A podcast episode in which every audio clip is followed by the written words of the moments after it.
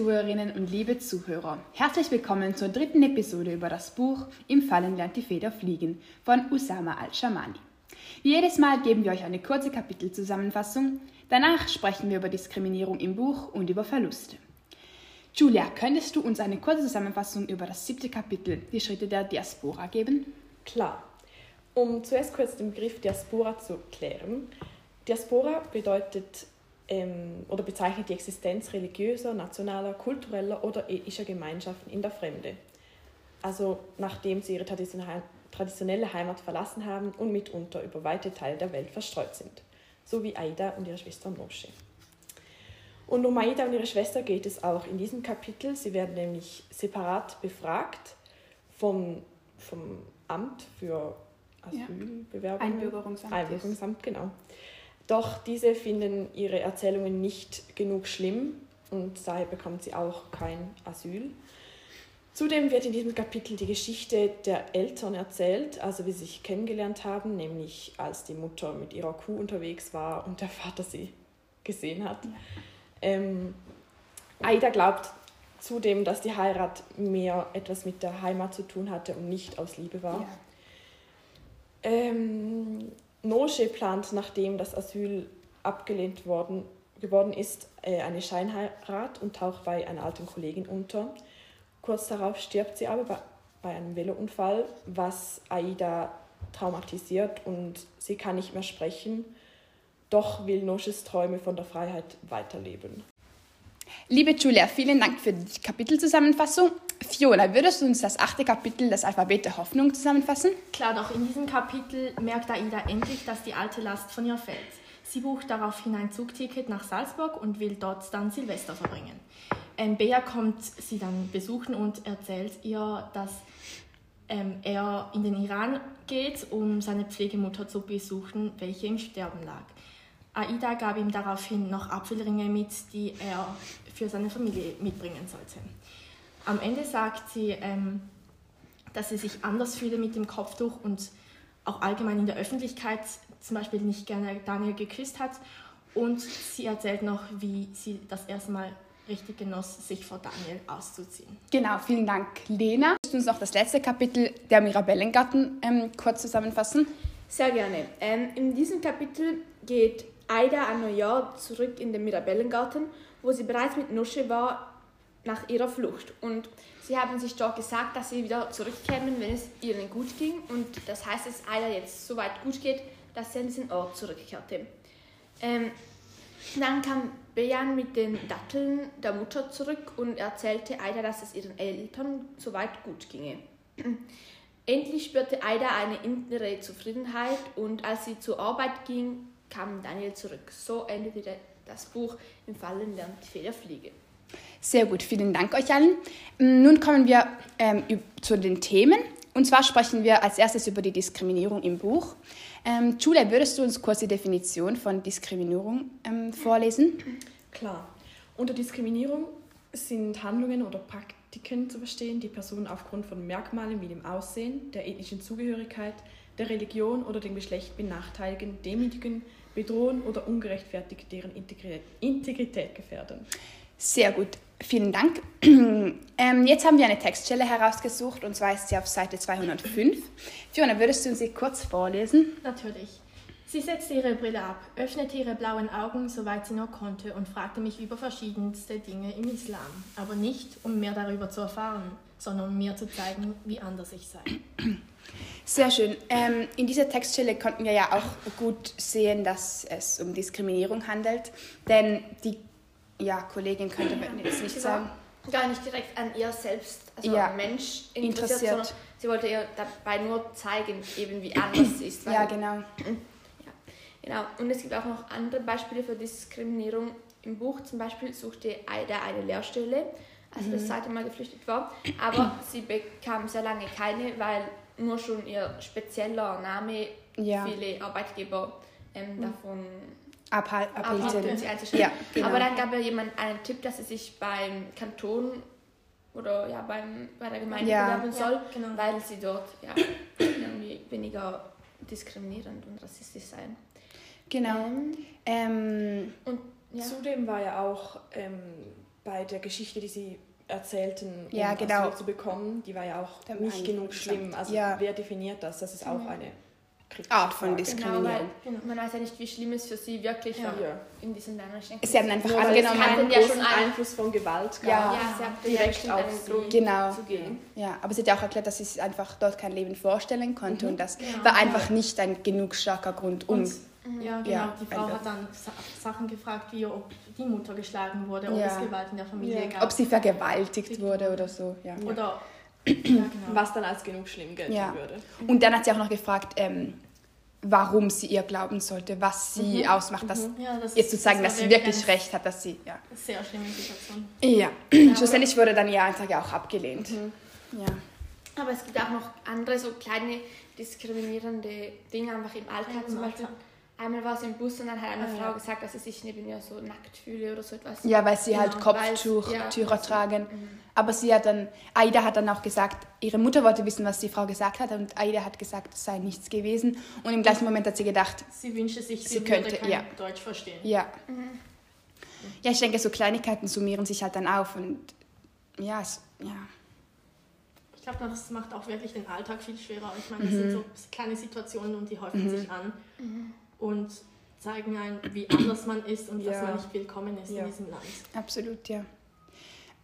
Gut, dann ähm, das zweite Thema ähm, ist, ist der Verlust. Ähm, wir haben hier drei Textstellen herausgesucht. Lena, würdest du uns die erste auf Seite 229 ähm, kurz vorlesen? Ähm, sehr gerne. Wir sind zwei Sonnenblumenkerne. Du hast die Erde vor mir umarmt und den Weg zu ihrem Herzen gefunden. Eines Tages folge ich deinen Spuren und irgendwo werden wir uns wieder treffen. Erinnerst du dich an das, das was wir in kalten Winternächten in Gom taten? Wir suchten Wärme unter der Decke unserer Mutter. Diese Wärme spüre ich jetzt wieder. Genau an diesem Ort spüre ich dich, Nosche. Ähm, also dieses Zitat ist im Rebellengarten in Salzburg und Aida Ähm, hat es ja für Noché geschrieben, genau. weil sie sich da gerade so verbunden trifft. genau. Ähm, und es zeigt, dass also sie hat ja Nosche beim Velounfall vor Verloren. vielen Jahren verloren. Ähm, und es zeigt aber, dass sie immer noch so präsent in ihrem Leben ist. Ja. ja, sie will nicht auch vergessen. Was aber auch verständlich ist. Mhm. Aber wie du es bereits angesprochen hast, sie hat ähm, Noché verloren bei einem Velounfall. Mhm. Darum auch das, das Thema Verlust. Ähm, was hat sie aber weiter verloren? Ich glaube nicht, dass sie nur noch Noché verloren hat. Wisst ihr, was sie sonst noch verli- verloren hat? Sie hat natürlich auch ihre Eltern verloren, Ja. weil sie ist ja in der Schweiz und ihre Eltern sind ja im Iran. Irak. Irak, Entschuldigung. Und ich glaube, das ist auch ein sehr großer Part in ihrem Leben. Ich meine, das sind ihre Bezugspersonen, die sind nicht in der Nähe. Ja. Und auch als sie, ähm, als sie von diesem Velounfall erfuhr, wollte sie ja ihre Mutter anrufen. Aber da hat man auch gemerkt, dass sie sie wie verloren hat, weil sie hat das Telefon nicht abgenommen. Und wenn sie jetzt bei ihr gewesen wäre, hätte sie einfach mit ihr sprechen können. Aber Ja, so war sie halt nicht für sie da. Alleine mit dem Verlust Ja, genau. von Nosche umgehen, weil sie auch schon ihre Eltern. Ja, sie musste mit dem Verlust von Noché, das war ja noch die einzige Person, zu der sie noch Kontakt Ja. hatte, die sie schon von klein auf Genau. kannte. Ähm, und dann würde ich sagen, ähm, Ja, es gab noch eine sehr schöne Frage, Genau. ähm, die auch allgemein eigentlich geltend gefragt ja, Werden kann, gestellt werden kann. Ähm, nämlich, was geschieht mit uns, wenn Menschen, die wir lieben, für immer gehen? ich würde sagen, das beschreibt die Situation von Aida recht gut, weil sie hat auch gesagt, sie konnte ähm, nicht darüber schreiben, nicht darüber sprechen und obwohl ihre Stimme dann irgendwann zurückkam, konnte sie wenig darüber reden. Also Ähm, man ja, Entschuldigung, im gewissen Sinn hat sie sich auch selber verloren für eine Ja. kurze Zeit. Ja. Nicht nur den Ja, Menschen, genau. die sie liebte, sondern auch Sich sie selbst, wusste nicht, ja. was mit sich anfangen, was verständlich ist in dieser Situation. Sie hat ihren geliebten Menschen verloren Ja. und war in einer Heimat, wo nicht Genau. wirklich ihre Heimat ist. Und vielleicht auch, was eben der Sinn ihres Lebens ist, weil Ja. ich meine, sie hat wirklich eigentlich alle Personen, die sie liebt, verloren und sie hatte ja dazu auch noch Probleme mit Daniel. Ja, Und ich glaube, alles spielt einfach zusammen, dass sie sich eben auch selbst verloren hat in Ja. der Schweiz dann. Und um auf diese Frage zu antworten, ich glaube, was geschieht, also mit Aida ist sicher, also sie ist sicher ja an diesem Tod von ihrer Schwester kaputt gegangen, was wir gut sehen konnten. Ja, und nachvollziehen. Auch ähm, sie hat sie hat geschwiegen, also macht sie ja immer noch, aber ich glaube, sie hat gelernt, damit umzugehen und dass auch Sprechen helfen kann, dass man darüber sprechen sollte und dass Schweigen auch nicht äh, keine Lösung, ist. Lösung ist. Ja. Ähm, ansonsten, was geschieht mit uns, wenn wir Menschen, ja, ich glaube, es gibt auch Menschen, die dann nicht ähm, schweigen, sondern eher in eine Art Wut ähm, Was dann aber wie nicht verständlich ist, auch Ja. für die Außenstehenden. Genau, wie das ja. Schweigen auch nicht Ja. eigentlich. Weil man will ja helfen. Und. Man kann wie nicht, wenn man... Aber ich glaube, in dieser Situation fühlt man sich auch einfach so einsam und vielleicht möchte man auch nicht, dass andere Menschen einem helfen, Ja, genau. weil man selbst damit klarkommen man- möchte. Ja, möchte und, Und- irgendwie auch muss. Irgendwie auch muss. Klar, man kann immer mit Menschen reden, aber ich glaube, das Ist auch nicht dasselbe. Ja, und man weiß auch nicht, ob die anderen Personen einen immer so nachvollziehen können. Ja. versteht, was man, Ja, genau. was man durchlebt. Ja. Aber sie hat dann begonnen, die Sachen aufzuschreiben und ich denke, Schreiben hilft ja sehr, hat sie auch gesagt. Ja. Manchmal ähm, ist es vielleicht schwierig für sie, weil sie wie diese Lücke zwischen Arabisch und Deutsch, hat ja auch gesagt, da, da, geht so wie Sachen verloren, die sie eigentlich Genau, gerne sagen möchte, aber nicht sagen kann. Aber ich denke sicher, dass sie einen Weg gefunden hat, mit dieser Trau Trauer auch oder mit diesem Verlust auch umzugehen, hilft ihr sehr. Und vielleicht hilft es ihr auch, ähm, indem sie mit dem Verlust oder indem sie es akzeptiert, damit, dass sie da wie sich selbst wieder gefunden hat. Dass sie durch die Akzeptanz sich selb, wieder mehr zu sich selbst gekommen ist. Ja. Ähm, dann haben wir noch ein drittes Zitat auf Seite 203. Ähm, Schule, würdest du uns das kurz vorlesen? Klar, im Traum von der Freiheit bleibt, ihr Traum von der Freiheit bleibt in mir lebendig wie eine offene Wunde am Himmel, von der aus Licht in meine Seele dringt. Ich bin aus dem Ton dieses Traums erschaffen. Mein Körper beherbergt die Seele eines Vogels. Ich schwebe mit ihr und erreiche mein Ziel, denn ich weiß, dass das, wonach ich suche, auch nach mir sucht. Wenn ich mich verlaufe, führt mich die Hoffnung, die tief in mir verwurzelt ist, wie eine Eiche. Diese Seele lehrt mich, dass das, was ich ersehne, jenseits von Angst und Zweifel liegt. Sie lehrt mich, den Himmel mit offenen Augen zu betrachten und aus dem Fallen ein Fliegen zu machen. Ähm, vielen Dank.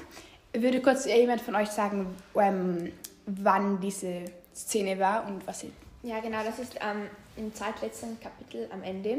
Und ich finde, es gibt einen sehr schönen Bogen auch zum ähm, Titel des ja. Buches, genau, weil ähm, das, also so wie als sie im- im Fallen war, wird das Fallen zu einem Fliegen. Genau, ja. Und ich denke, dass das auch sonst allgemein im Leben angewendet werden kann, also dass wenn man fällt, dass man das eben nicht als Fallen sieht, sondern als Fliegen. Ich denke, Ja. das ist eine sehr schöne Vorstellung auch von diesem Verlust und der ganzen Trauer und dem ganzen Schlimmen, dass man es auch wie in etwas Gutes verwandeln Ja. kann, wenn man Man könnte theoretisch auch sagen, das ist wie der ganze Prozess des Trauerns. ja Bis Und- zur Akzeptanz. Genau. ja, und dann. Was man lernst du daraus fliegen. lernen kann Ja. und wie man lernt und eben wie man. Aber ich denke, du musst auch lernen zu fliegen. Genau. Hat sie ja, man könnte auch sagen, dass sie das innerhalb von dieses Buches gelernt hat, dass sie ja, lernen durch die Akzeptanz. genau, Genau. lernen und auch fliegen versuchen, gelernt, das, ja. die Situation zu akzeptieren auch. Ja, genau. Ich glaube, ohne die Akzeptanz ist das Lernen auch nicht möglich in dieser Situation. Genau. Ich würde sagen, das fasst das Buch gut zusammen, dass sie gelernt hat